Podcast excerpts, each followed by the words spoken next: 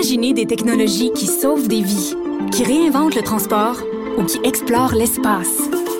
L'École de technologie supérieure en conçoit depuis 50 ans. 50 ans.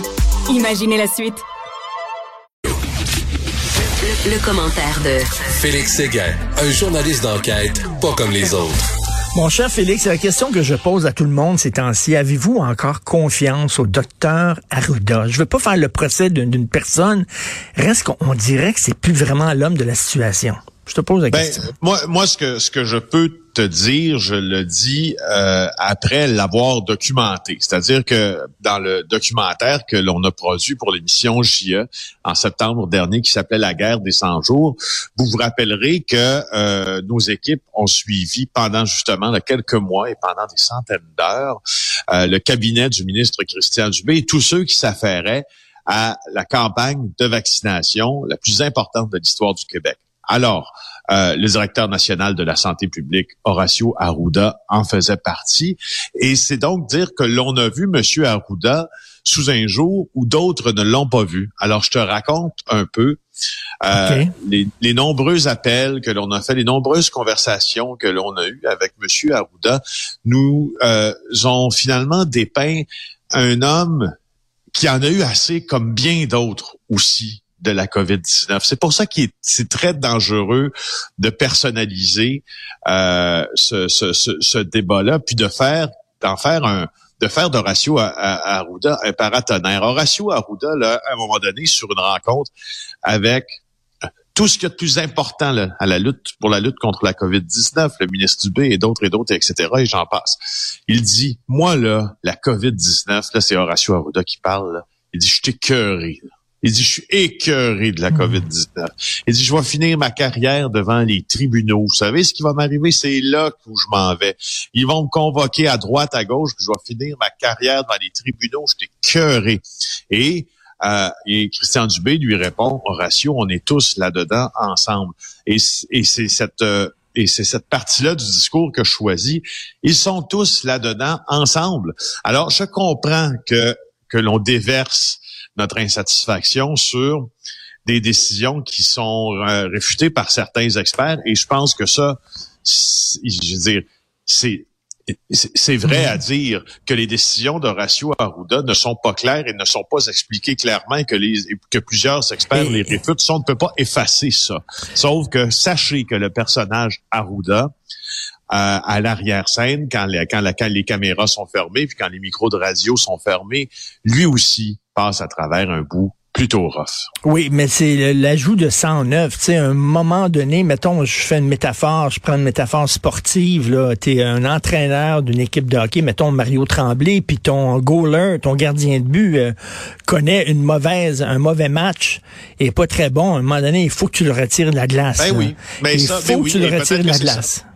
Et peut-être que c'est ça. Peut-être que la solution, c'est que la personne, que l'expert, que la figure d'autorité médicale en matière de COVID ne soit plus le docteur Arruda mm. parce que le message ne passe plus, puis parce que certaines décisions euh, apparaissent au sein des, des, experts qui sont là en train de regarder ce qui se passe avec les siennes, ben, se sont en train de dire que ça, ça, ne colle plus puis que c'est mal fondé en science. Alors bon, euh, alors mais je voulais juste vous dire aussi comment ça se vit dans le comment ça se vit à, l'arrière-scène, tout ça. Ah non, je comprends, mais ce serait pas un euh, désaveu de ce qu'il a fait. Là, je pense qu'il a joué un rôle important, mais euh, là, lorsque tu, lorsque tu vois qu'il y a, quelqu'un comme Joanne, tu sais, Joanne Liu, je reviens toujours avec elle, mais c'est parce qu'elle a combattu sur le terrain euh, des épidémies épouvantables et il me semble qu'on aurait besoin d'un 109, tiens, parce que... Peut-être, Richard, peut-être, peut-être. Puis je, je, je, je, veux te, te souligner aussi, puisque la vie est assez plate de même, en janvier 2022, un petit euh, tic de langage de notre premier ministre François Legault lorsqu'il parle, tu parles du docteur Arruda.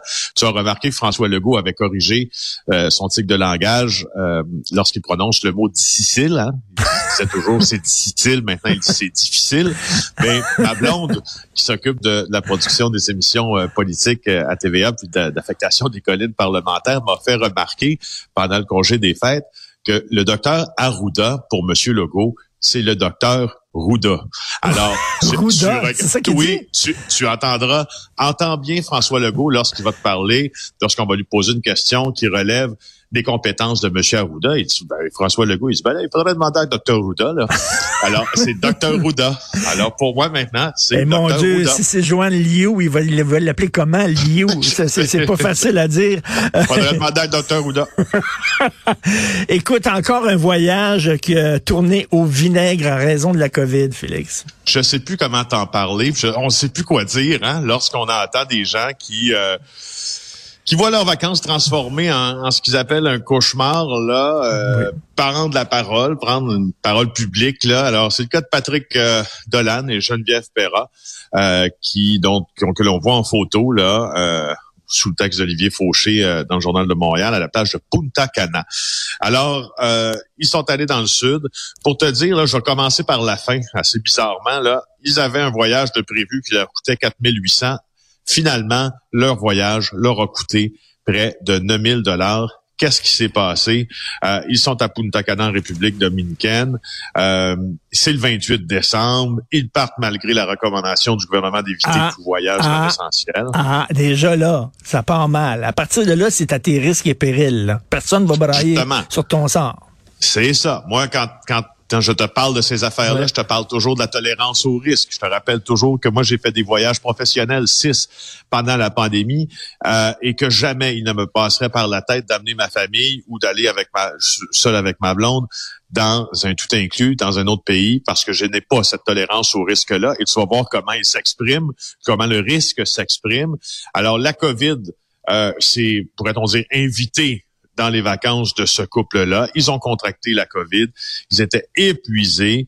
Euh, ils disent qu'ils sont restés très, très prudents, mais ils ont contracté le, le, résultat quand même, résultat positif. Et là, ça devient un vrai casse-tête. Euh, ils avaient plusieurs symptômes. Euh, et là, le premier test, l'homme teste positif, la femme teste positif le 3 janvier. Donc là, tu ajoutes évidemment des périodes, tu ajoutes des périodes d'isolement par-dessus périodes d'isolement, puis tu ajoutes des nuitées d'hôtel aussi, c'est pour ça que ça coûte cher. Ben euh, et, et, finalement, ils ont dû payer 400 dollars pour un, une attestation médicale qui certifiait qu'ils s'étaient isolés assez longtemps depuis les premiers symptômes. Là, euh, elle prenait des médicaments pour sa glande thyroïde. Il y en avait plus. Sa mère est en fin de vie au Québec. Il faut qu'elle parte. Une fois à l'aéroport, on leur a refusé l'accès à l'avion malgré qu'ils avaient payé 400 pièces pour une attestation médicale. Leur hôtel ne voulait plus les héberger. Finalement, ils se retrouvent dans le New Jersey euh, après avoir subi un test antigène rapide parce que tu sais quand tu voyages aux États-Unis, on demande un test antigène et non un test PCR. On sait c'est quoi mhm. maintenant. Et là, finalement, écoute bien l'affaire ils se rendent d'abord dans New Jersey, on, je présume que c'est Newark, là, euh, et ensuite Burlington, donc la ville américaine, la grande ville américaine la plus près de la frontière euh, euh, québécoise, on pourrait dire. Et finalement, euh, ils arrivent en Uber de Burlington à la frontière canadienne qu'ils vont traverser à pied. Quel casse-tête incroyable qu'on aurait pu s'éviter, non? je suis tellement content finalement d'avoir annulé mon voyage. Je l'ai annulé la veille de mon départ parce que moi je me disais la gestion du risque. Je disais, ah, comment? Puis j'étais crevé, j'étais fatigué, j'avais besoin de vacances. Mon fils voulait aller. Je disais, OK, on va y aller. Et finalement, j'ai pris la décision avec ma conjointe, bien sûr, de, dire non, on n'ira pas et je suis tellement content. Parce que si tu pognes la COVID là-bas, là, c'est pas drôle. Là. Non, vraiment. Non, ça, non, du coup, c'est, écoute, c'est vraiment, vraiment beau. Et surtout de partir, je pense que tu as fait ce que, ce que tout être euh, qu'une tolérance au risque normale aurait fait, c'est-à-dire tu regardes monter les cas de micron, ben tu regardes les points de presse de la santé publique, tu te dis si ça monte ici, ça monte ailleurs, tu regardes les chiffres, puis tu te dis là ben ça il y a deux options qui, qui s'offrent à moi, c'est-à-dire d'y aller puis que ça me coûte le double parce que finalement euh, ben, je contracte euh, la COVID puis je peux pas revenir. Non, non, puis t'es pogné dans une chambre d'hôtel. correctement, mais c'est un coup de dé. ben oui, un coup de dé. T'es pogné dans un hôtel dégueulasse, dans des conditions épouvantables. Ah, c'est vraiment pas drôle. Écoute, on s'est on s'est déchaîné euh, avec raison contre les influenceurs dans l'avion là, mais euh, tu sais, j'ai regardé le reportage qu'une collègue à toi fait sur les Juifs assidiques qui se foutent totalement des consignes et ça me fâche autant. Je suis aussi, ah, aussi fâché contre eux autres. Là. À un moment donné, ce sont des Québécois. Euh, c'est pas des gens qui vivent sous une bulle de verre. Là. Il me semble qu'ils devraient aussi euh, mettre l'épaule à la roue. Ben c'est oui, puis moi je pense que c'est c'est c'est c'est effectivement ces influenceurs de Cancun, c'est c'est la représentation sur laquelle on nous tapons. Mm. Euh, puis c'est une représentation sur laquelle on tape parce qu'en plus d'avoir euh, fait ce que nous on fait pas parce qu'il faut protéger, nous protéger et protéger les autres. Euh, ben ils ont publié sur les médias sociaux de la et ça donne d'amouler là comme on dit. Non, mais tu sais, mais il y a d'autres influenceurs, les... influenceurs religieux là. Tu sais, je voyais dans le reportage qui disait là, oh, euh, nous autres on vit dans un pays libre, on a le droit de faire ce qu'on veut, puis tout ça. Tu dis allô? Non, non, je, puis, c'est ça que j'allais t'expliquer, c'est que le vecteur de popularité des influenceurs, ça fait en sorte que justement, et leur stupidité, disons-le, d'avoir publié les photos de leurs méfaits et les vidéos de leurs méfaits, fait en sorte que c'est facile de taper dessus. Tandis que les influenceurs religieux, comme tu les appelles à juste titre, ils semblent tenter, en tout cas, dans une certaine mesure, de faire ça en catimini et puis de se cacher un peu. Alors, tu sais, ils sont moins, ils sont moins, euh, ils sont moins visibles publiquement, mais c'est le problème. En fait, ils sont aussi coupables que les autres, que les influenceurs de Cancun, d'avoir continué ben à faire comme si la religion les protégeait de euh, du, mal de la pandémie. Et ils envoient leurs enfants à l'école, même si euh, c'est l'école à distance pour nous autres. Ils, continuent à aller dans les synagogues, même si les lieux de culte sont fermés. Et ça, c'est depuis le début de la pandémie. Et là, bien sûr, on ne vise pas la communauté juive en général.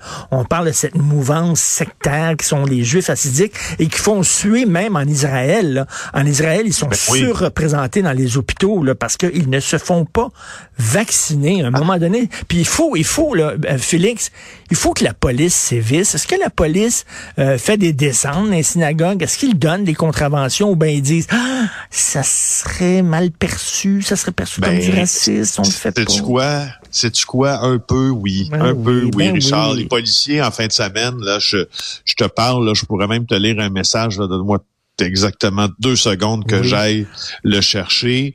C'est un policier du SPVM qui écrit euh, voilà, il dit euh, Félix, peux-tu envoyer quelqu'un tout de suite à la synagogue, s'il vous plaît, à telle adresse? Ah. euh, Et il y a plein de gens qui sont, il y a plein de gens qui sont rassemblés. On peut rien faire. On peut rien faire. Comment ça on ben Alors peut ils peuvent faire? mais c'est pas, c'est très très délicat pour, c'est très délicat pour le SPVM de faire ces interventions. Puis ça n'a pas lieu. La, cette délicatesse là ça n'a pas lieu d'être. C'est une invention, c'est ben une fabrication, la délicatesse que l'on si c'était, si c'était, Il y a une loi, là. Il y a une ben loi. oui, si c'était un gym, il n'y aurait aucun Christy de problème. Il irait, puis euh, il donnerait des contraventions. Mais là, c'est une synagogue. Ben ouais. Puis là, tu parles à un gars, Richard, qui est en train de courailler des teams pour un enfant de 6 ans, là, moi-même, puis de 10 ans, puis d'essayer de faire fonctionner tout ça parce que les enfants sont à l'école à distance et moi aussi aujourd'hui, je te jure, que j'ai la patience limite ah avec euh, ceux qui croient que pour des raisons religieuses et et, et, et, euh, Félix, est-ce qu'on a perdu Félix? Ah, j'aurais aimé ça. Euh, Félix, est-ce que tu es là? Oui, oui, je suis là. OK, excuse-moi. Écoute, en terminant, je te disais qu'on a choisi la mauvaise, la mauvaise job, qu'on aurait dû être influenceur. Je parlais en début d'émission, tu peut-être pas entendu, mais Steph Matto, qui est une influenceuse américaine, elle a fait 200 000 dollars en vendant ses pets. Elle pétait dans des bocaux et elle vendait 1000 dollars le bocal et elle a fait 200 000 pièces. Il y a des gens qui achetaient par Internet ses pets. OK? C'est l'époque dans laquelle on vit. C'est incroyable. Alors, parfait. Écoute, laisse-moi contempler la possibilité de changer de métier, mais pas pour ce, pas nécessairement pour cette, euh, cette tranche de métier-là. Merci beaucoup, Félix. On se reparle demain. Salut, bye.